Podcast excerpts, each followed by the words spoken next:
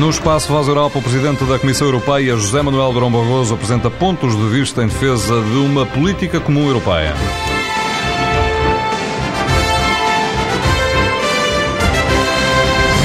Grande parte da energia que a Europa consome, quer o petróleo, quer o gás, tem origem em regiões de grande instabilidade. Uma política de energia comum permite construir um verdadeiro mercado interno de energia, um mercado assente na não discriminação e na igualdade de oportunidades para todos os operadores, com os objetivos de aumentar a eficiência do setor e de beneficiar os consumidores europeus.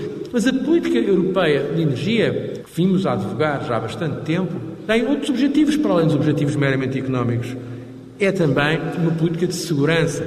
É uma política que reforça a segurança de abastecimento, o que implica, por sua vez, também uma política externa comum na área da energia.